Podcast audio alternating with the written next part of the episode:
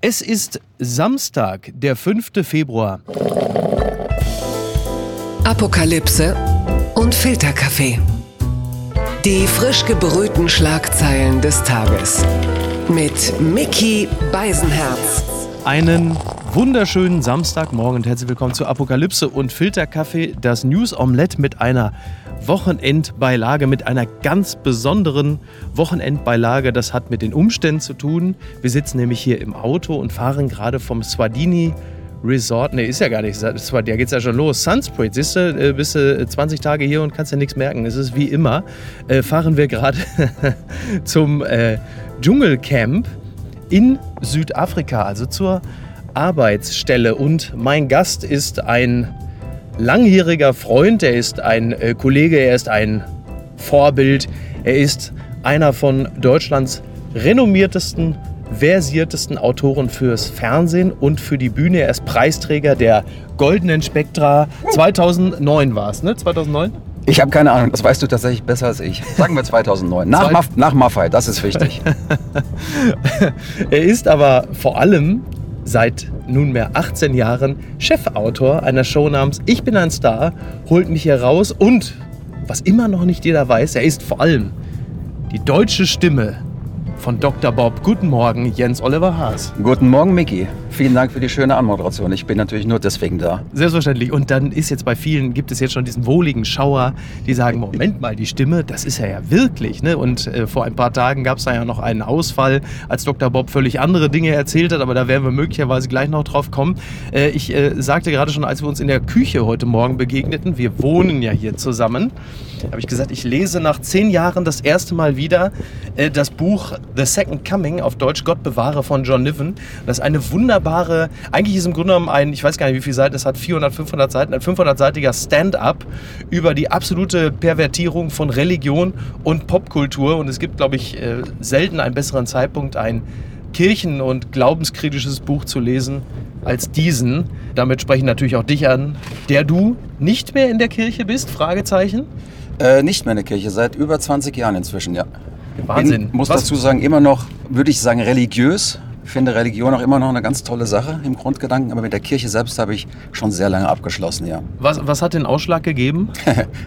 Eigentlich ganz profan. Wir sind nach Bayern gezogen und in Bayern muss man wissen, ist es nicht so, dass dir die Kirchensteuer über die Lohnsteuerkarte abgezogen wird, also relativ geräuschlos, so als Grundrauschen, sondern dass du einmal im Jahr eine Rechnung bekommst und die überweisen musst. Und da wir beim Fernsehen ja teilweise ganz gut verdienen, sind das äh, erhebliche Summen. Wenn du das mal in eine Überweisung eingetragen hast, siehst du die Kirche nochmal mit anderen Augen. Und dazu kam auch noch, dass wir, ähm, das war in dem Jahr, in dem wir gerade geheiratet haben. Und ich hätte gerne gehabt, dass wir auch noch kirchlich heiraten, beziehungsweise Gottes Segen bekommen. Ja. So romantisch das auch ist. Ich fand das Vorstellung schön. Und habe von Seiten der Kirche überhaupt keinen Support bekommen. Also wir mussten letztlich einen freien einen Freisprecher uns holen. Ein, ein, es war ein anglikanischer Pastor, der gesagt hat, ich heirate euch, wo ihr wollt und wann ihr wollt. Äh, und die Kirche hat uns nur Steine im Weg gelegt. Also und hat die Kirche auch als zeremonieller Dienstleister jämmerlich versagt? Ja, einfach in dem, was sie eigentlich sein sollte. Ein bisschen Stütze halt und ein gewisser emotionaler Support, ja. Also einfach nur traurig. Ja. So, wir kommen jetzt, bevor wir gleich äh, uns mit dem Bundeskanzler befassen, kommen wir äh, jetzt einmal kurz zur Schranke, verlassen also unser Resort, in dem sich hier ja auch Hyänen und Leoparden rumtreiben, neben Affen, was wir ja schon festgestellt haben. Fühlst du dich hier sicher und wohl? Ja, komischerweise ja, und das ist das Bekloppte, weil das sind wir natürlich nicht. Ne? Wenn wir gerade abends zurückfahren, ähm, kann es dir im besten Falle passieren, dass du auf Paviane, Pythons oder Mungos triffst. Und wenn du Pech hast oder Glück hast, je nachdem, äh, sogar auf ein Nilpferd, was meiner Frau schon passiert ist. Da stand plötzlich ein Nilpferd vom Auto auf der Straße. Die sehen auf ihrem Arbeitshin- und Rückweg ja sowieso bedeutend mehr als wir. Ne? Wir haben ja ab und zu nur Paviane. Das ist äh, beim ersten Mal schön, beim zweiten Mal immer noch. So beim fünften bis achten Mal sagt man, eh, der Paviane halt. Man gewöhnt sich an so vieles. Es ist unfassbar. Die Kollegen wohnen ja äh, teilweise in anderen Ressorts. Da gibt es eins, das ist mittendrin in einem Naturschutzgebiet, in einem Safari-Gebiet. Und die sehen halt jeden Tag Giraffen, Löwen, Hyänen, Stachelschweine, äh, Flusspferde, Hippos. Also Wahnsinn. Blattgold. Umgang mit Olaf Scholz, einer Welt, die von Trampeltieren regiert wird, tut ein Leisetreter gut. Das ist eine Verteidigung von Arno Frank, äh, die Olaf Scholz zugutekommt. Im Spiegel ist das zu lesen. Ja, wo ist denn die bestellte Führung? Viele Beobachter vermissen bei Olaf Scholz die Präsenz, aber vielleicht ist es auch nicht schlecht, dass er sich nicht als Bastardkanzler geriert. Wer seinen VW zur Inspektion in die Werkstatt bringt und den Kfz-Meister fragt, ob und bis wann er wohl den Schaden an der Kupplung repariert bekommt, der wäre über eine solche Antwort wohl kaum erfreut. Zitat: Wir beschäftigen uns intensiv mit allen unseren Partnern beim Hersteller und in den Betrieben der Zulieferer mit der Frage dieser Kupplung. Kaum eine Sache beschäftigt uns mehr und natürlich habe ich auch mit Wolfsburg direkt telefoniert. Wir bereiten natürlich sorgfältig all das vor, was jetzt notwendig ist. Es geht schon darum, dass hier eine koordinierte Reparatur stattfindet, was meine Mechatroniker und den Konzern betrifft. Aber es geht auch darum, dass wir gut vorbereitete Entscheidungen möglich machen. Und das geht eben nur mit harte Arbeit. Ja, das ist äh, also ein schönes Gleichnis und äh, das funktioniert natürlich sehr gut, als Olaf Scholz auf ähnliche Art und Weise öffentlich auftritt. Die Frage ist halt jetzt nur, macht Olaf Scholz etwas falsch mit der Art, wie er gerade in der Öffentlichkeit auftritt und eben nicht auftritt? Oder haben wir die falsche Erwartungshaltung an Politik und an Olaf Scholz? Die Frage soll ich jetzt beantworten. Ja, selbstverständlich. Ja, mache ich doch sehr Du gerne. bist ja auch ein Bürger. Richtig. Und als solcher finde ich die Vorstellung schön, dass es einen Kanzler gibt, der diese ersten 100 Tage erstmal nutzt, um seine Arbeit zu machen. Wenn man ihm was vorwerfen kann, dann vielleicht, dass er ausstrahlen will, Leute, ich arbeite intensiv und habe keine Zeit für diesen Öffentlichkeitsquatsch. Aber ähm, du musst als Kanzler halt im Jahre 2022 auch wissen, dass der Wahlkampf direkt nach der Vereidigung weitergeht. Nur dass die Wahlplakate jetzt nicht mehr auf der Straße hängen, sondern äh, im Internet. Das heißt, er müsste auch kommunizieren nach draußen, wie er arbeitet. Und das muss er ja nicht selbst machen. Wir wissen, der Apparat ist groß genug. Da sollte er seine Leute für haben. Das ist wahr, zumal Kommunikation natürlich gerade äh, jetzt, da es umso wichtiger ist, die Bevölkerung hinter sich zu bringen in ganz entscheidenden und tiefgreifenden Situationen und, und Entscheidungen, wie beispielsweise Impfpflicht, aber halt eben natürlich auch Außenpolitik, was immer wichtiger wird. Äh, da ist natürlich ein bisschen mehr Präsenz oder dann halt eben innerhalb dieser Präsenz wohldosierte Worte wäre natürlich nicht schlecht. Trotzdem sind wir alle natürlich wahnsinnig hysterisch mittlerweile, was das angeht. Und äh, die Umfragewerte von Scholz sind schlecht. Sie sind schlechter, als es die Umfragewerte von Merkel jemals waren. Und jetzt müssen wir eigentlich ja abwarten, das sagt Arno Frank ja auch. Und es ist letzten Endes das, was du ja auch sagst. Wir löchern auch, wenn er gerade unterm Wagen liegt und unsere Kupplung repariert, den Kfz-Mechaniker nicht mit Fragen. Und wenn, dürfen wir uns über seine Antworten nicht wundern. Um die Früchte seiner Arbeit beurteilen zu können, müssen wir ihn erst einmal machen, beziehungsweise müssen wir ihn diese erst einmal leisten lassen. Also völlige Einigkeit mit Arno Frank an dieser Stelle. Ganz weit vorne. Die Süddeutsche schreibt in Gestalt von Nele Polacek, RTL rettet Leben. Traue nur den Augen, die du zuvor selbst gegessen hast. Millionen Deutsche schauen das Dschungelcamp. Sie haben gute Gründe und äh, Nele Polacek bilanziert. Es sind ja nicht nur ein paar Verrückte, die das Dschungelcamp schauen. Es sind teils mehr als 4,5 Millionen. Das sind fast doppelt so viele Menschen, wie bei der Bundestagswahl 2021 für die Partei Die Linke gestimmt haben. Und für die Linke sprechen immerhin Mietpreise, Pflegenotstand und der spitzbübische Charme von Gregor Gysi. Und ähm, das, was Nele Polacek sagt, ist, dass es beim Dschungelcamp-Schauen ähnlich ist wie in der, äh, sagen wir mal, Evolutionsbiologie. Wir gucken uns halt auch dort etwas ab von dem Verhalten in einer Gruppe, die nicht wir selber sind, um fürs Leben etwas zu lernen. Wer ist echt? Wer ist falsch? Wer spielt den anderen etwas vor? Also eine der zentralen Fragen des Dschungelcamps. Und ähm, die Frage jetzt auch an dich. Warum das Dschungelcamp? Immer noch. Ja, genau aus den Gründen, ähm, die du gerade angesprochen hast. Wir unterliegen ja auch in der Rezension so ein bisschen der Wellenbewegung. In diesem Jahr ist es wieder schick, äh, uns was zu unterstellen, was wir wahrscheinlich gar nicht sein wollen, aber in den besten Fällen sind, nämlich gesellschaftsrelevant und ein Spiegel. Und in diesem Jahr ist es uns, glaube ich, gelungen, dass dadurch, dass wir eine gewisse Diversität haben und so eine kleine Gesellschaft abbilden, äh, dass tatsächlich bei uns auch gewisse gesellschaftliche Strukturen und Bewegungen stattfinden. Und das macht natürlich Spaß zu sehen.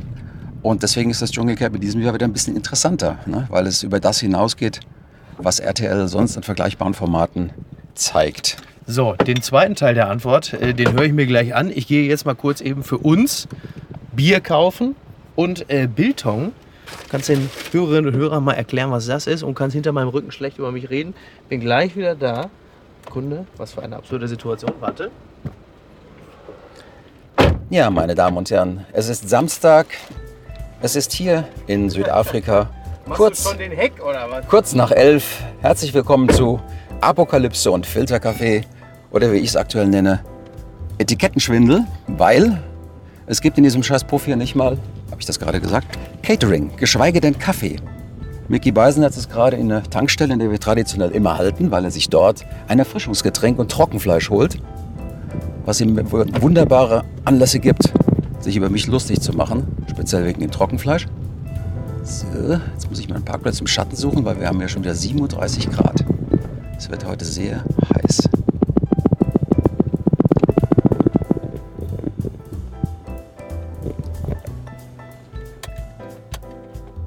Ja, wunderbar, wir stehen.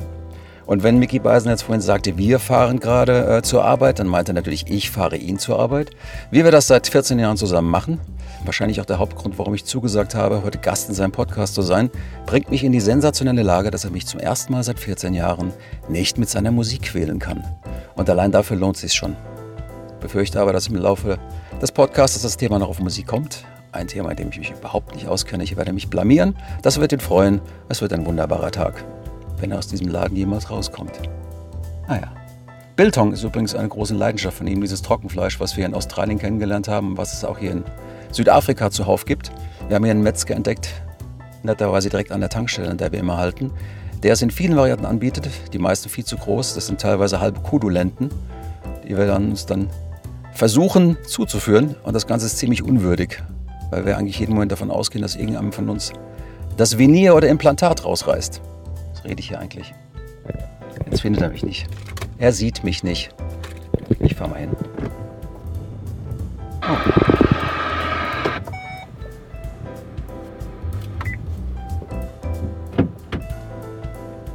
Jetzt kriegt er die Tür nicht auf. Es ist ein Elend. Frag besser gar nicht, was zu diesem seltsamen Manöver geführt hat. Willkommen zurück zu Apokalypse und Filterkaffee. mein Name ist Jens Oliver Haas und ich begrüße neben mir Mickey Beisenherz. Hallo Mickey. Ich grüße dich auf das Herzlichste. Sag mal, hast du jetzt durchmoderiert in der Zeit, wo ich. Das kann ich gar nicht. Da fehlt mir tatsächlich ein bisschen deine Eloquenz und deine Kenntnis. Aber ich habe mich bemüht, zumindest ein paar kleine Einblicke zu geben. Das Wort, was du suchtest, war Geltungsdrang. Aber es ist, es ist sehr lieb von dir.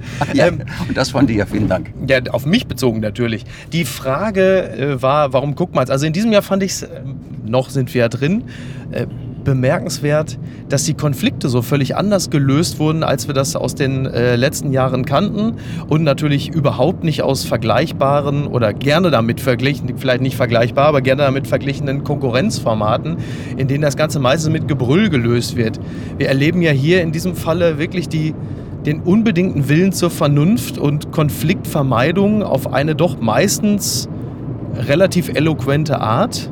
Und selbst in Situationen, wo sich dann das Individuum gegen die Gruppe stellt und äh, die Solidarität verweigert, wie wir das ja äh, in Deutschland aus ganz anderen Situationen kennen, geht die Gemeinschaft auf das Individuum zu, versucht äh, dem Kern des Konfliktes auf den Grund zu kommen und löst die Situation dadurch. Das ist mir in diesem Jahr ganz besonders aufgefallen. Und was natürlich auffällig ist, es werden alle Frauen ausradiert. es ist einfach keine Frau mehr da. Naja, was wir jetzt hauptsächlich erleben, ist erstmal faszinierend, weil es ähm, die Bereitschaft und der Wille ist, Probleme zu lösen und nicht in erster Linie Probleme herzustellen. Wir haben hier zum einen die Kandidaten aus den klassischen Reality-Formaten, die ja gelernt haben, äh, dass man sich immer positionieren muss, dass man über Konflikte äh, stattfindet und dass es gar nicht wichtig ist, wie der Konflikt ausgeht, sondern dass man direkt den Weg zum nächsten findet. Und auf der anderen Seite halt Kandidaten, die tatsächlich auch noch in ihrer Arbeit und ihrem Leben lernen und gelernt haben, dass man so einen Konflikt irgendwo auch mal bereinigen und beenden muss, weil es muss ja weitergehen. Und dieses Weitergehen ist für die Kandidaten halt die Zeit im Camp und für die klassischen Reality-Stars halt das nächste Format. Deswegen ist da nicht unbedingt der Wille, da sowas schon in der Zeit dort zu lösen. Was äh, Nele Polacek schreibt, ist, ähm, also sie tut uns natürlich den Gefallen, dass sie das macht, was wir immer geliebt haben, dass das Feuilleton in die Sendung vielleicht ein bisschen mehr reingeschrieben hat, was tatsächlich da ist. Das lassen wir uns natürlich gerne gefallen, wenn es äh, einem Lob gleichkommt. Sie schreibt, so ist ausgerechnet die Dschungelprüfung der literarischste Teil des Dschungelcamps.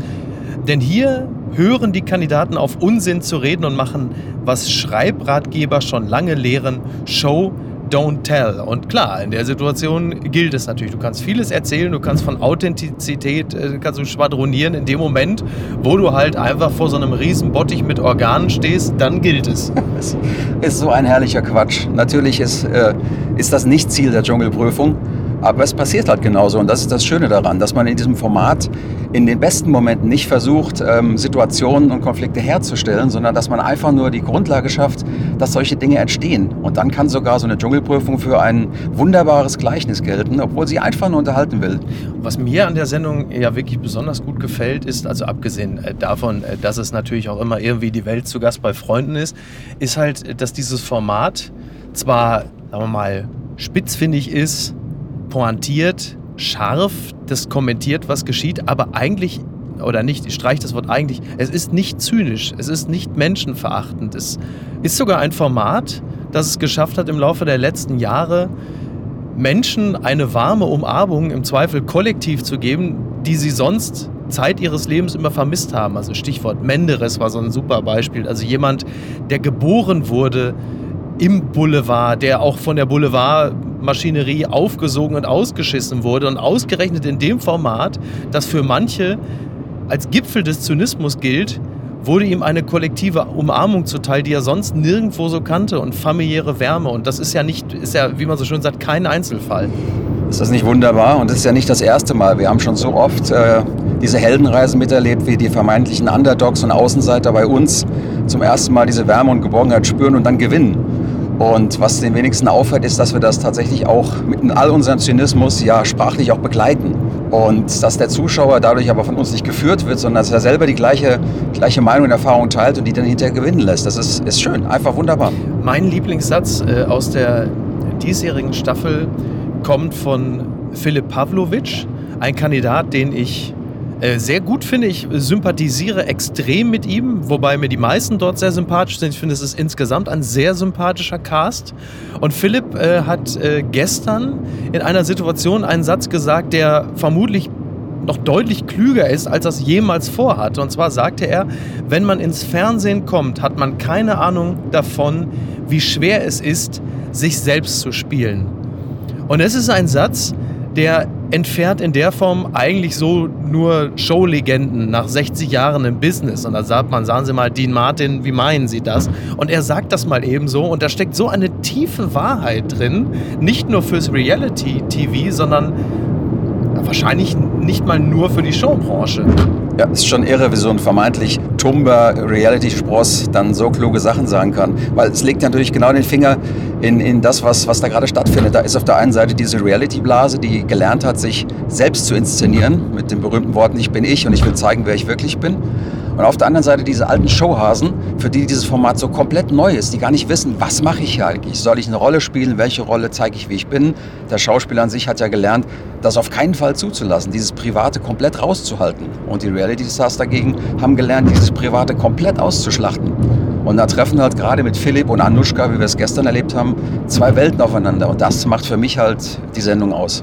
Ist es eigentlich ein Insider-Tipp, wenn du jetzt sagst, was du glaubst, wer gewinnt? Kann man uns unterstellen, dass wir so unabhängig, äh, dass wir, also... Nein, Nein ne? muss, muss man uns unterstellen, weil wir tatsächlich... Äh, natürlich manchmal versuchen, einen Kandidaten ein bisschen zu supporten, der uns, der uns Content generiert, aber letzten Endes einfach zulassen, was passiert. Und es ist das erste Mal seit vielen, vielen Jahren, dass äh, für mich der Gewinner nicht schon lange feststeht. Also die ganzen Outsider und Heldenreisen, die wir bisher hatten, da wussten wir als Insider relativ schnell, wer wahrscheinlich gewinnen wird. Ja. Heute ist es so, dass es aktuell Philipp ist für mich, dass es vor wenigen Tagen noch Harald war und ich denke, dass es zwischen den beiden ausgehen wird. Was ist denn da schiefgelaufen? Musk beleidigt Journalisten. Das berichtet golem.de. Tesla muss Stoppschildhaltefunktion in FSD verschärfen. Tesla musste auf Anordnung der Behörden das Autopilotverhalten an Stoppschildern ändern. Elon Musk beschuldigt derweil einen Journalisten des Lobbyismus. Also FSD bedeutet in den äh, Teslas Full Self-Driving Better Software. Und dafür äh, musste er jetzt ein, ein Update veröffentlichen. Denn es war so, dass die Teslas, die selbstfahrenden Autos, zwar auf das Stoppschild ganz langsam zurollten, aber in Ermangelung irgendwelcher Hindernisse ist das Auto nie vollständig zum Stehen gekommen und das geht auch in den USA nicht. Jetzt muss man natürlich sagen, wenn du eine Rückholaktion von selbstfahrenden Autos hast, der Vorteil ist, die kommen ja von alleine wieder zurück. Trotzdem ist das natürlich wahnsinnig ärgerlich. Elon Musk ähm, bezichtigt dann auch einen Journalisten, der das öffentlich kritisiert hatte, dass es halt eben diesen Fehler, das ist ja einer, gibt, sagte er, der Mann sei Lobbyist und er sagte auch, und das war ja gut, ey, komm, ganz ehrlich, keiner von uns hält vor einem Stoppschild an. Das finde ich für einen CEO des Konzerns eigentlich einen äh, gleichermaßen lustigen wie bemerkenswerten Satz. Und jetzt? Ja, ich bin direkt hängen geblieben bei der Tatsache, dass teilautonomes Fahren durch ein Full Drive, wie war das? Äh, warte mal, da hast du mich jetzt natürlich, jetzt muss ich es nochmal zitieren. Und zwar heißt es Full Self-Driving. Siehste? Äh, Full Self-Driving, ja. So. Full Self-Driving, Ding Ja. Und das sorgt für teilautonomes Fahren. Ja, da sieht man schon den Widerspruch in sich. Ich fand viel spannender, ähm, dass du diese, diese Funktion, dass das Auto also selbst entscheidet, ob es halten muss oder ob die Situation so klar und ungefährlich ist, dass man einfach weiterrollen kann, dass diese Funktion erst freigeschaltet werden muss. Und dafür, ja. dass sie freigeschaltet wird, prüft das Auto, ob du die moralischen Qualitäten dafür hast, dass das Fahrzeug das zulassen kann. Das heißt, es misst während des Fahrens, wie oft du hart bremst, beschleunigst, die Spur wechselst ob du irgendwelche Notbremsung vollziehst. Und wenn du das nicht getan hast in ausreichendem Maße, dann kannst du das jetzt freischalten. Das heißt, das Auto als, als moralischer Richter über deine Fahrweise. Toll. Sehr gut. Äh, das äh, erinnert nochmal an die Folge mit dem großartigen Niklas Mark, der die Tage auch schon mal darüber gesprochen hatte, was es eigentlich bedeutet, wenn Algorithmen unter anderem halt eben auch über äh, den Straßenverkehr bestimmen, was es auch versicherungstechnisch bedeutet. Ich glaube, das ist etwas, äh, dem muss man nochmal eine ganz eigene Folge widmen. Aber ähm, das ist schon spannend. Also wenn schon der CEO des Konzerns das Stoppschild nicht anerkennt, warum sollte es dann sein Auto tun? Also naja, bis auf weiteres werde ich mir vermutlich eh keinen Tesla kaufen, weil ich das Design beschissen finde.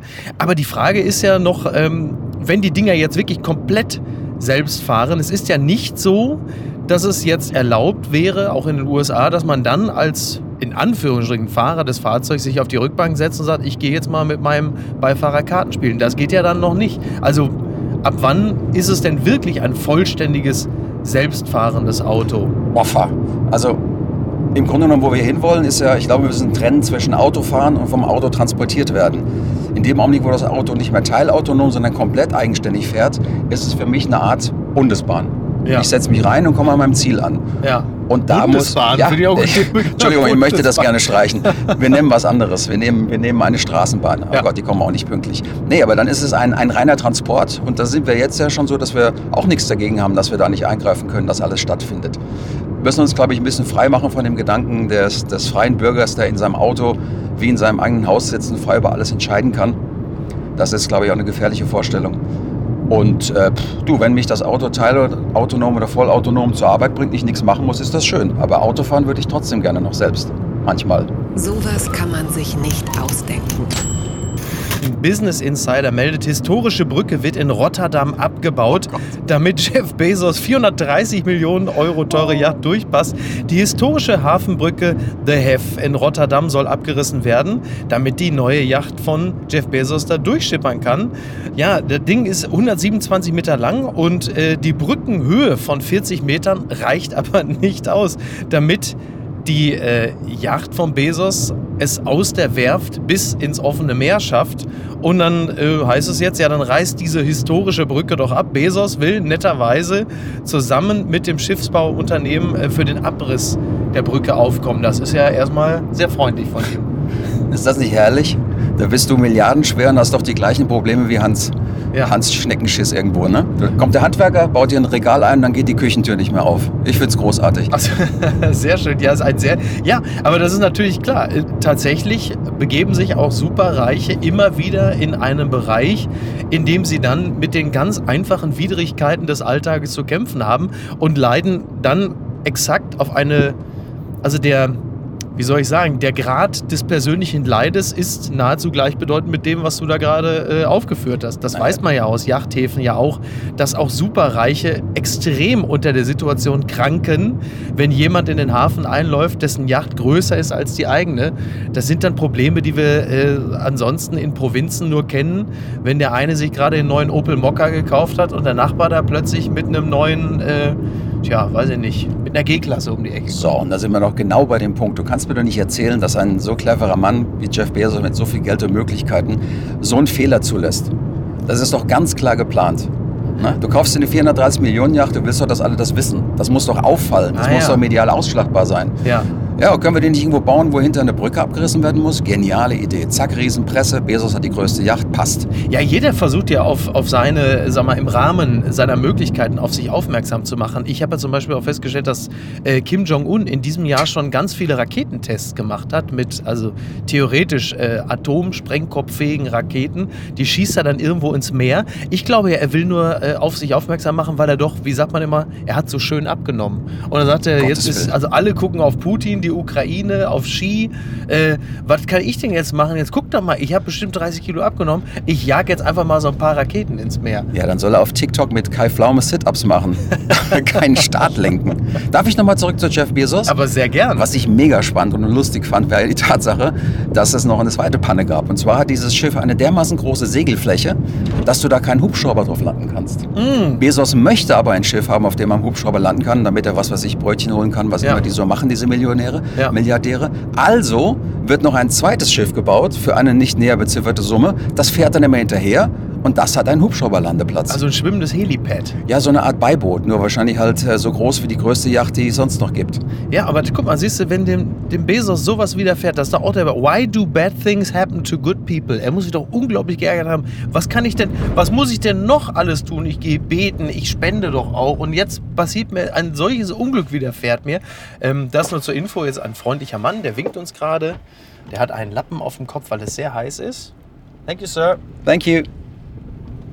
Sein Vorgesetzter, der bleibt gleich im Schatten sitzen auf seinem Klappstuhl, der sagt, das lasse ich mal meinen Hiwi machen. Ja, der hat auch ein Barett auf, das ist ja heiß. Ja, Tatsache. Na, wir fahren ja jetzt gerade, also dieses Resort, in dem das ähm, Camp stattfindet in diesem Jahr.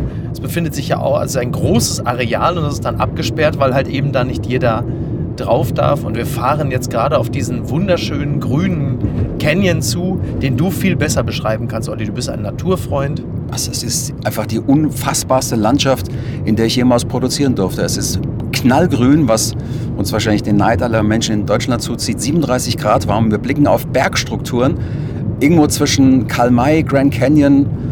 Ah, ist unfassbar. Also es ist jeden Tag wieder ein Erlebnis und ich muss mich selbst zwingen hinzugucken und das nicht inzwischen als einfach gegeben hinzunehmen.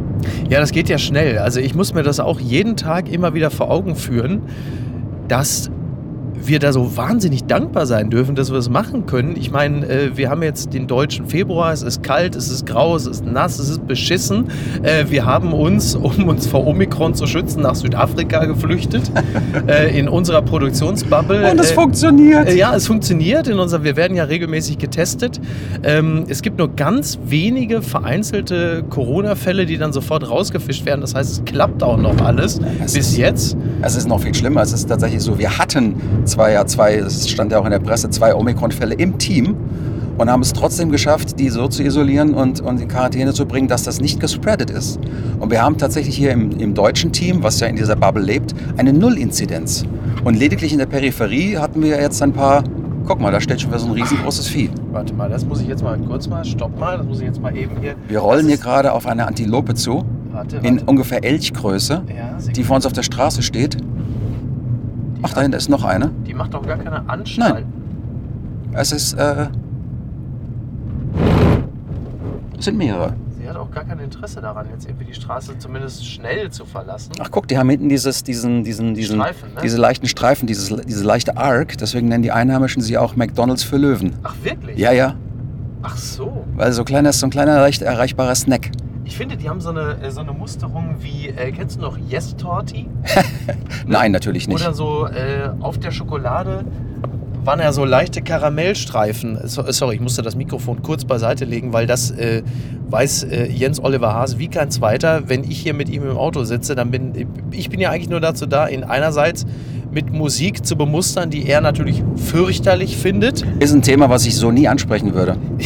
und zum anderen, weil ich natürlich äh, mich selber stets anhalte, äh, Insta-Stories von der lokalen Flora und Fauna zu erstellen, um, ich sehe mich ja hier auch als Dokumentarfilmer, äh, der Heimat ein paar Impressionen zu geben, die schön und grün sind, denn davon gibt es in Deutschland derzeit ja nun wirklich nicht allzu viel. Und, und, ja. und er führt mich dabei an diese neue digitale Welt ran, Schritt für Schritt. Das ist toll. Er hat mir seinerzeit auch Facebook beigebracht. Er hat mich auf Facebook mit einer gewissen Frau Effenberg befreundet. Ich kann dir, ich kann dir nur danken. Ich kann dir wirklich nur danken. Stimmt, das trägt ja bis heute nach. Äh, in dem Moment, als äh, Olli Haas gerade irgendwo was zu tun hatte, bin ich an seinen Rechner gegangen.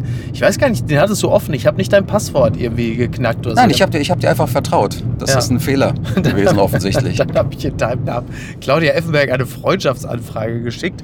Und zu deiner großen Überraschung kamst du irgendwann zurück an deinen Rechner und dann hattest du die Notifikation, Claudia Effenberg hat eine Freundschaftsanfrage bestätigt. Ich glaube, es, es, es gab selten einen Moment in unserer mittlerweile langjährigen Freundschaft, in der ich dich so gebrochen gesehen habe und auch letzten Endes ich deinen tränenschwangeren Augen angesehen habe, dass da etwas auch in dir zerbrochen ist. Dafür weiß ich im Gegensatz zu dir, dass es das Duckface doch gibt und dass es auch Frauen um die 50 sehr gut steht.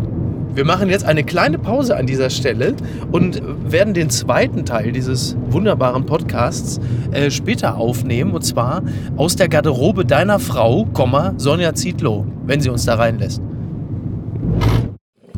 Die unbequeme Meinung kommt von Sophie Passmann. Das Ganze steht in der Zeit, handelt von der Band Tokotronic und der Text ist überschrieben mit ein unentschlossener Seitenscheitel. Man muss dazu sagen, wir haben die Location gewechselt. Wir sind jetzt in der Garderobe von Sonja Zietlow und es gibt, glaube ich, keinen Ort und auch keine Besetzung, die unpassender sein könnte für dieses Thema, für diesen Text als äh, die Konstellation und die Lokation. Aber wir, wir Unser Gesprächspartner. Das, ja, wir machen das jetzt trotzdem. Und die Frage, die sich Sophie Passmann stellt, warum bloß sind die traurigen Männer in Deutschland so glücklich, wenn sie jetzt wieder ein neues Album der Band Tokotronic hören können und sie beschreibt den Phänotyp des Tokotronic-Fans so. Sie haben eine Frisur, die aussieht wie ein Seitenscheitel, der sich im letzten Moment umentschieden hat. Dabei sind ihre Ohren auf so eine kokette Art und Weise freigelegt, als wollten sie der Welt zeigen, dass sie Fan der besten Band aller Zeiten sind, die sie jederzeit gut hören können, müssen sie verschränken ihre Arme im Sitzen und tragen im Winter drei Wochen zu lange noch einen Parker. Mit ihrem ersten unbefristeten Arbeitsvertrag kaufen sie sich Schnürschuhe aus Wildleder. Sie tragen allerdings für den Rest ihres Lebens weiter sehr schmale Jeans. Und die Frage, die ich an dich stelle, Jens Oliver Haas, wie passt diese Beschreibung zu dem wohl größten Tokotronic-Fan Oliver Polak? Oh Gott! Jetzt sind wir eh schon bei meinem absoluten Lieblingsthema Musik. Ich bin ja ein ausgewiesener Musikexperte. Das ist 14 richtig. Jahren mit dir. Ja. Äh, ich kann dir das nicht sagen. Ich habe mich mit dem Gesamtwerk der Gruppe Tokotronic äh, lass mich überlegen, überhaupt nicht beschäftigt. Ich kenne ja. meines Wissens kein einziges Lied von ihnen. ich habe mir heute Morgen, weil ich gesehen habe, dass Tokotronic bei dir auf der Liste stand, ja. das aktuelle Video Nie wieder Krieg angeguckt. Und ich mache jetzt das Unfairste, was man tun kann. Ich bewerte eine Band nur nach diesem einen Video und mhm. werde mir den Hass aller Tokotronic-Fans zuziehen. Wenn man das Video weglässt und ein paar Textstellen streicht, ist es fernsehgartenfähig. Es hat sehr viel von Santiano. oh Gott, oh Gott. Oh je. Ja gut, äh, wir sind dann wahrscheinlich schon in wenigen Stunden ein eigener Hashtag. Das ist sehr gut. Ähm, ich muss dazu sagen, ich, ich passe eigentlich, eigentlich grundsätzlich sehr gut da rein. Die Band Tokotronic hat mir persönlich allerdings auch nie etwas bedeutet, genauso wie Blumfeld. Ich habe mich Mitte der 90er anderen Künstlern zugewandt, zuvor das dem US-Rap, auch Bands wie Pearl Jam. Das und, muss ich bestätigen äh. Ja, das ist richtig. Äh, Tokotronic hat mir nie etwas bedeutet. Nichtsdestotrotz habe ich den äh, Sänger der Band und Texter Dirk von Lotzo über die Ausgabe von Hotel Matze besser kennengelernt, war sehr begeistert. Auch da denke ich, blicke ich jetzt äh, auf ein fleischgewordenes Fragezeichen. Nein, überhaupt nicht. Ich, an eine Band, die es, die es fast 30 Jahre gibt, die muss zwangsläufig gut sein. Und das, was ich gesehen habe, sagt mir, ja gut, es ist auch nicht meine Musik, es ist auch nicht meine Haltung. Es ist dieses leicht Was ist denn deine Haltung? Das muss ich jetzt natürlich, ne? Es ist dieses, äh, was ich gesehen habe bei Tokotronic, dieses leicht melancholische, Mhm, was ja. ja immer sehr intellektuell wirkt. Ja. Ne, ich meine, Fröhlichkeit und, und beschwingte Musik wird ja auch gerne mal gleichgesetzt mit einer gewissen Einfachheit und Schlichtheit. Und das ist, ähm, das ist nicht meine Musik unbedingt, nee. Sophie Passmann schreibt in diesem wirklich sehr schönen Text, Tokotronic aber, und das merkt man ihren Fans bis heute an, sind eine Art Safe Space für Unsicherheit, für völlig unironische Uncoolness und das muss man völlig unironisch toll finden. Man hat sich in den vergangenen Jahren, ja, und jetzt kommt ein Wort, das du auch sehr schätzen wirst, wundreflektiert in Bezug auf Patriarchat und Männlichkeitsrollen. Es fielen furchtbare Wörter wie Empowerment und auch Role Models, so als ließe sich die Krise mit schlechter Sprache abwenden. Tokotronic haben einen urfeministischen Männlichkeitstypus in die Welt reingesungen zu einer Zeit, in der auf die Vergewaltigung der eigenen Ehefrau in Deutschland noch Straffreiheit stand. Tokotronic machen Musik für Männer, die es ertragen, nicht so zu sein, wie Männer eigentlich sein sollen und stattdessen nachdenklich, zögerlich, unsicher. Und diese Männer gibt es und deswegen ist es sehr wichtig, dass es diese Musik auch gibt. Ich selbst muss sagen, dass ich da ein bisschen einfacher gestrickt bin. Ich möchte von Musik gerne ein bisschen emotional mitgenommen werden, aber in der Emotion, in der ich mich befinde und nicht die Emotion, die die Band hat. Na, dann wollen wir mal gucken, ob der nächste Mann dich emotional etwas mehr Juhu. anspricht. Harald Schmidt, lass mich raten. Schlimmer. Oh Gott. Entzauberte Scheinriesen. Doku über Hugh Hefner und den Playboy, Ende Legende, das schreibt der Spiegel. Hugh Hefners Playboy räumte einst mit der biederen Sexualmoral der Amerikaner auf. Eine Doku-Reihe widmet sich nun den Abgründen der progressiven Ikone. Seltsam, dass all dies erst jetzt herauskommt, denn Hugh Hefner war gar nicht der kultivierte Frauenbefreier und sexuelle Revolutionär, als der er sich mit der Gründung des Playboy 1953 feiern ließ, sondern eventuell auch ein kontrollsüchtiger Frauenausbeuter, dem es vor allem um sein eigenes Vergnügen ging? Fragezeichen. Äh, auch du hast dich ja mit der Figur Hugh Hefner durchaus äh, beschäftigt. Also nicht nur mit seinem Werk, so wie wir alle im Laufe unseres männlichen Lebens, sondern auch mit Hugh Hefner selbst. Ja, weil meine Frau bei ihm in der Menschen war. Äh, Wie Jetzt muss man dazu? ausholen. Ja. Nee, sie hat tatsächlich mal im Zuge äh, der Sendung, die wir hatten, die hieß Die 10, die 25 bei RTL gelaufen, Ranking Show. In einer der ganz frühen Ausgaben äh, sind wir noch gereist und haben einige der Akteure besucht und da war sie tatsächlich bei Hugh Hefner in seiner Villa und war auch in dieser, ähm, wie heißt diese Grotte? Ach so, ach so, oh Gott. Äh, Es gibt auf, auf jeden Fall innerhalb dieser Love Mansion, oder es kann sein, dass ich das jetzt mit irgendeiner Bachelor-Ausgabe verwechsle, Mhm. gibt es auch so eine Liebesgrotte. Und sie war drin, sie hat auch Hugh Hefner getroffen. Äh, ich möchte ihre private Meinung, die sie mir gesagt hat, nicht zitieren, aber ich umschreibe es mal mit. Das Ja. Mhm. ist ein etwas älterer Herr, der auch äh, optisch ein wenig riecht. Und das Gleiche gilt auch für diese komplette Grotte. Es muss wohl ein ganz furchtbarer Plüschpuff gewesen sein, der äh, genau wie der Herr, der darin residiert, ziemlich in die Jahre gekommen war. Ja, und dieses System Hefner war dann halt eben nicht so cool und lässig, wie äh, dann über Jahrzehnte hinweg gerne dann auch das Ganze dargestellt wurde und er wurde natürlich sehr abgekultet. Klar, er ist natürlich auch ein lange Zeit, über lange Jahre ein Männlichkeitsideal gewesen, dem jeder gerne nacheifern wollte, aber gerade jetzt in Zeiten, in denen man solche Figuren etwas kritischer betrachtet, kommt natürlich auch raus, wie es da gelaufen ist. Zitat, er habe die Mädchen und ihre Unsicherheiten gegeneinander ausgespielt, berichten Hefner, Gespielin mehrerer Generationen. Er habe ihnen seine Schönheitsideale aufgezwungen und schon 15-jährigen plastische Chirurgie bezahlt. Schließlich, so berichten die Frauen, habe er seine Bunnies anderen mächtigen Männern zur Verfügung gestellt, Alter. die sie bisweilen unter Drogen setzten und zum Teil schwer misshandelten. Und es gibt halt eben auch Überwachungskameras, Mikrofone und äh, Revenge-Porn. Das heißt, es war auch für die Frauen nicht so einfach, sich auch im Nachhinein noch dem System Hefner oder der Person selbst zu entziehen. Ja, es gab ja immer die Aussage auch von langjährigen Spielinnen, man kann ja jederzeit gehen. Der Punkt ist bloß der, dass der nette alte Lustkreis in späteren Jahren ja von seinen kleinen Exzessen immer direkt auch am Anfang, wenn die Abhängigkeit am größten war, gerne mal Polaroids gemacht hat. Und die wurden dann weggeheftet. Und du wusstest, ja, ich kann gehen, aber was dann kommt, wird sehr, sehr hässlich. Wir äh, entfernen uns jetzt wieder von den äh, ganz schmutzigen alten Männern und Oh, danke. Äh, ja und wir machen jetzt langsam die Rückwärtsbewegung. Clickbait der Woche. Das ist zweifelsohne äh, der Hashtag Harald Schmidt, der häufiger in dieser Woche aufgetaucht ist, wann immer er einem Magazin, einer Zeitung ein Interview gegeben hat. Und er hat, glaube ich, so ziemlich allen Interviews gegeben. Ich weiß nicht, ob die Apothekenumschau dabei war, ähm, Wild und Hund, aber ansonsten war er wirklich überall, um ein Buch zu bewerben. Und das hat auch hervorragend funktioniert, muss man sagen. Stefan Niggemeier hat in Übermedien einen Text geschrieben, der überschrieben ist: Harald Schmidt kann selbst nicht glauben, dass seine alten Spielchen noch funktionieren und beschreibt diverse Situationen, in denen Journalisten äh, ja förmlich angekrochen kamen, wenn Harald Schmidt Hof hielt, der sie dann auch nicht nur ob der Körpergröße von oben herab behandelte und sie haben sich vor ihm in den Staub geworfen und Stefan Niggemeier ist ja nun generell jetzt nicht derjenige, der äh, besonders obrigkeitshörig und gefällig ist und wundert sich halt, dass das immer noch klappt und sagt, Harald Schmidt Interviews haben bis heute oft diese Atmosphäre, dass er eigentlich Hof hält. Er gewährt eine Audienz, die Fragensteller werfen ihm ein paar Brocken zu und hoffen, dass er Pointengold zurückwirft. Dafür nehmen sie es in Kauf, von ihm gedemütigt zu werden. Vielleicht lieben sie ihn auch gerade dafür. Und ich finde, es ist eine sehr treffende Analyse und es ist gerade im Spiegel aufgefallen, wo die Arroganz der Redakteure natürlich auch keine geringe ist. Aber sie treffen da natürlich in diesem Falle auf jemanden, der noch viel größer ist als sie. Und das liest man diesem Interview auch an, wo die Fragensteller auch in jeder zweiten Frage erkennen lassen, dass sie ihm gefallen wollen und auch ihrer eigenen Unwürde sich in jedem Moment bewusst sind. Und was bleibt jetzt hängen nach dieser Kaskade an Interviews?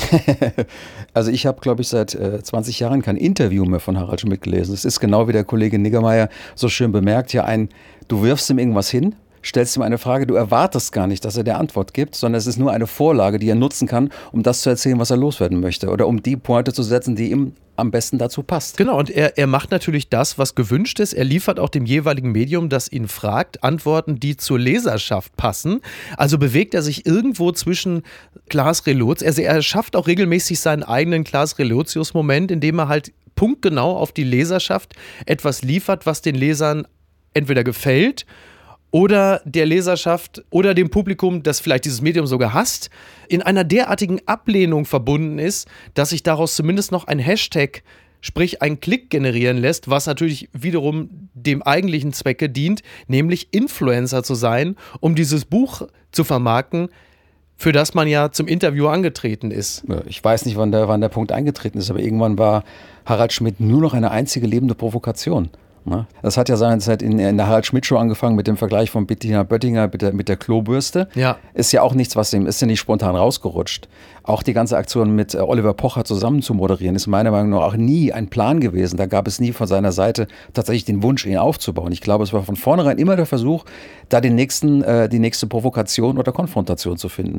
Und das setzt er lückenlos fort. Er tanzt immer so ein bisschen auf dieser Schwelle, dass die Provokation gerade noch politisch korrekt sein könnte, wenn man ihn falsch mhm. versteht. Ja. Und er formuliert ja auch immer so, dass man ihn auch falsch verstehen könnte. Ja, absolut. Das macht, also er, macht er sehr, sehr. Im Status. Ist, ne? ist einfach ein, ein hochintelligenter Mann. Absolut, total. Und was die Interviews angeht, er selber bezeichnet sich ja als Interviewkünstler und ich glaube, er hat jetzt das ein bisschen perfektioniert, was Tom Kummer vor ungefähr 20 Jahren gemacht hat, mhm. indem er einfach Interviews erfunden hat und dann ließ er plötzlich Mike Tyson, keine Ahnung, Hegel zitieren und die Interviews waren plötzlich natürlich viel spannender, ja. als die Interviews mit den realen Personen hätten sein können und weil er halt eben weiß, dass gerade in der modernen Medienlandschaft alles irgendwie auch egal und unglaublich schnell wieder vorbei ist, sagt er, für diesen Moment erschaffe ich eine Interviewsituation mit Zitaten und einer behaupteten Wirklichkeit oder einer Wirklichkeit, der ich zumindest nicht widerspreche, damit es sich gut liest, damit es sich auch provokant liest. Und in einer Woche ist es sowieso scheißegal. Und insofern hat er recht, wenn es um Marketing geht. Wenn es um Wahrhaftigkeit geht, ist es völliger Blödsinn. Ansonsten ist es mindestens gute Unterhaltung und sehr gute Werbung für das Buch. Ich weiß nicht, wo dieser Thomas Bernhard Band jetzt eingestiegen hm. ist in der äh, Bestsellerliste, aber geschadet hat es dem Buch mit Sicherheit nicht, dass Harald Schmidt jetzt der Herausgeber ist. Wie gesagt, ein hochintelligenter Mann und ein hervorragender Manipulator. Es wäre schön, wenn er Fernsehen machen würde. Gucken mal, wer da spricht.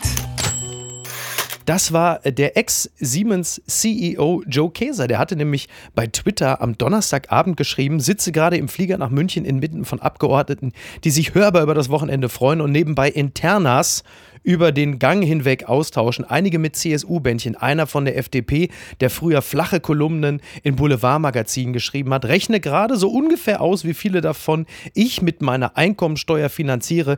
Weiß nicht, ob dieses Geld nicht besser ausgegeben werden könnte für höhere Bezüge von Pflegekräften, PolizistInnen und viele Menschen, die täglich wirklich für die Bürger da sind. Und da habe ich auch gedacht, also noch peinlicher kann man sich ja wirklich nicht in eine empfundene Leserinnenschaft hineinwoken, als in einem Inlandsflieger zu sitzen und sich dann über die politische Kaste zu erheben.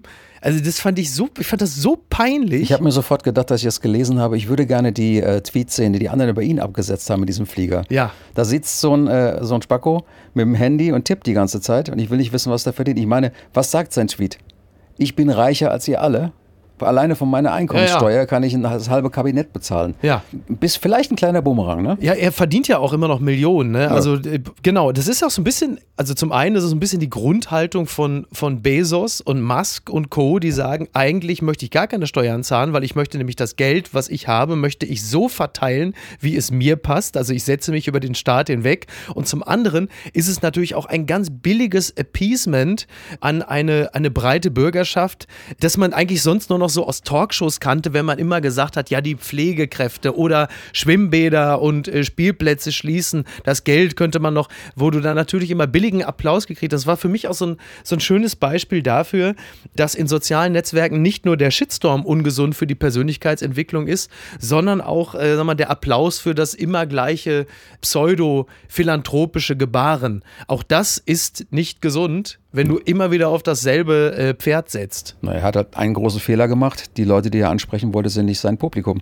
So einfach ist es. Ja, teilweise ja schon. Bei Twitter ist das ja eigentlich ein Sound, der ja grundsätzlich funktioniert. Ja, aber dich als Milliardär darüber mokieren, ja.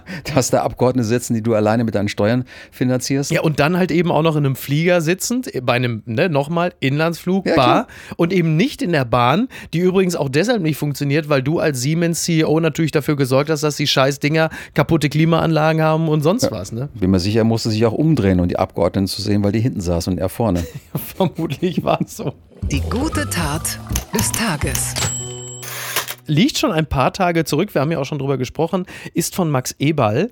Der Text von Hilmar Klute ist überschrieben mit Das bin ja ich. In der Süddeutschen war er vor ein paar Tagen schon zu lesen und äh, subsumiert das Gesamte nochmal und schreibt, wer sich müht, müht sich ab.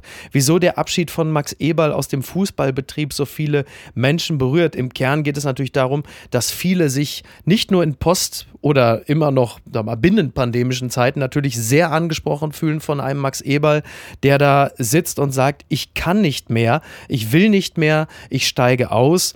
Und in diesem Text von Hilmar Klute, den ich fantastisch finde, schreibt er unter anderem, die Psychologen sprechen vom Terror der Verfügbarkeit. Im aufklappbaren Bildschirm sammelt sich das Elend des täglichen Alltagskampfs. Hier gehen die Kinder zur Schule, hier quälen sich die Schwächeren unter ihnen zur Förderungsempfehlung.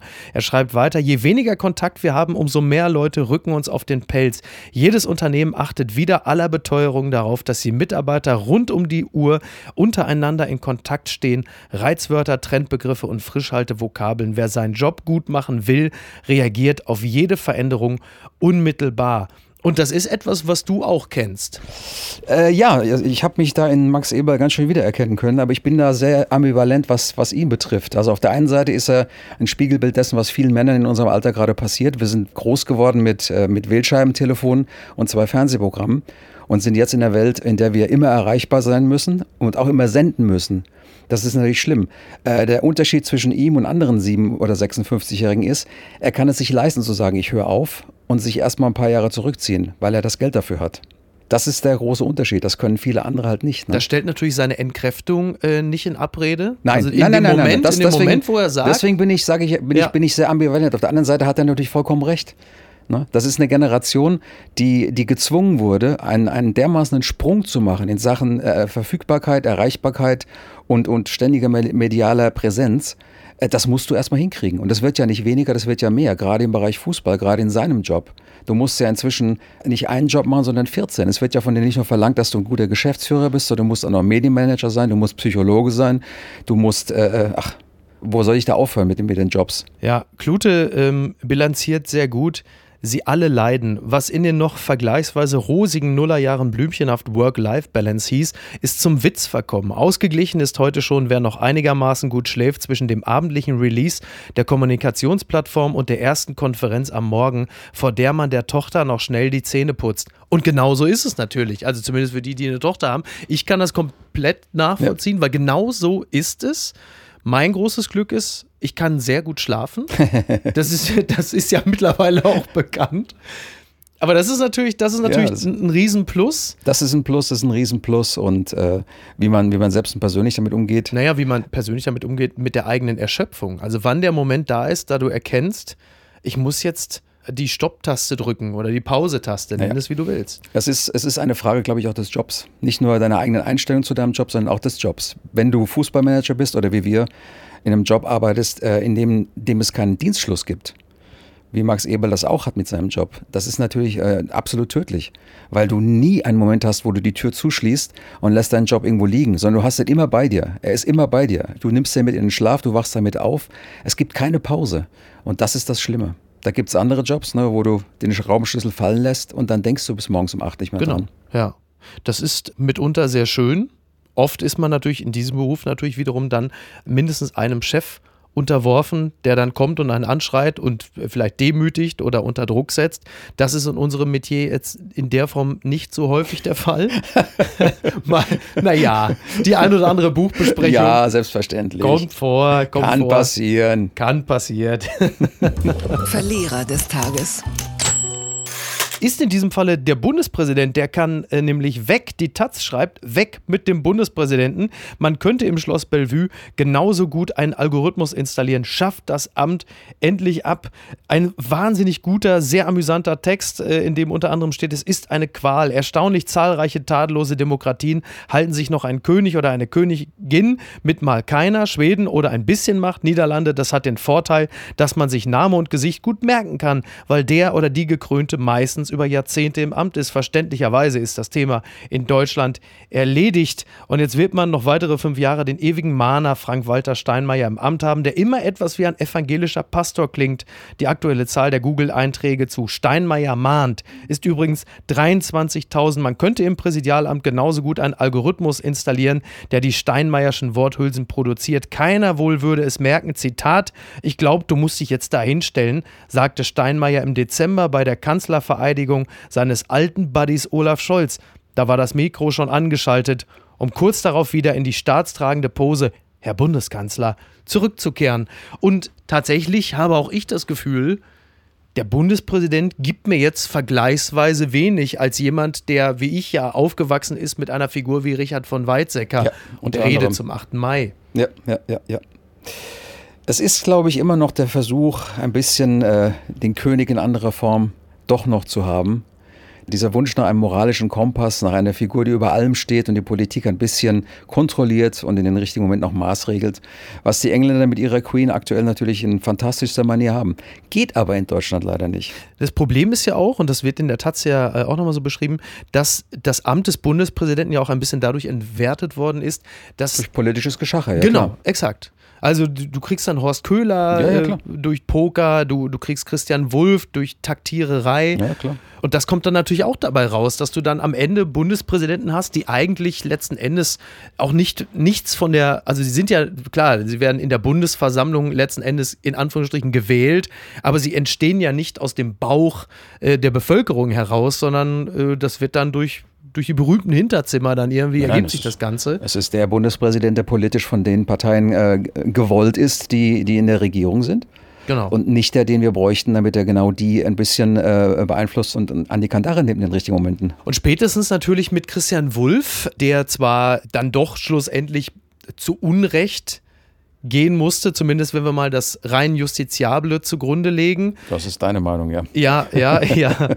Ist dann nochmal ganz schön was erodiert. Einigen wir uns auf zu Unrecht endlich gegangen wurde. Ja, äh, richtig. Äh, ja, ja. Also wir, wir stellen natürlich fest, also das, was am Ende vorlag, also was ja. justiziabel war, war natürlich eigentlich nichtig, aber das, was vorher geschehen ist, das ganze Image, es erodierte halt einfach ja, komplett. Ne? Und du musst ja den Bundespräsidenten eigentlich als eine Art Bundesvater vorstellen, der über das rein gesetzliche hinaus moralisch das Land mahnt und eint und ein Bundespräsident, der im Verdacht steht, pausenlos der Vorteilnahme sich schuldig gemacht zu ja, haben, der kann natürlich eine Gesellschaft, die mehr und mehr von dem Geiz ist geil Mantra befallen ist, natürlich schlecht moralisch einhegen. Und ich glaube, da kippte es dann endgültig. Ein Bundespräsident darf sowas gar nicht zulassen, dass es passiert. Und selbst wenn es passiert und er ist komplett unschuldig, ist er nicht mehr tragbar, weil es dann nicht mehr die Figur ist.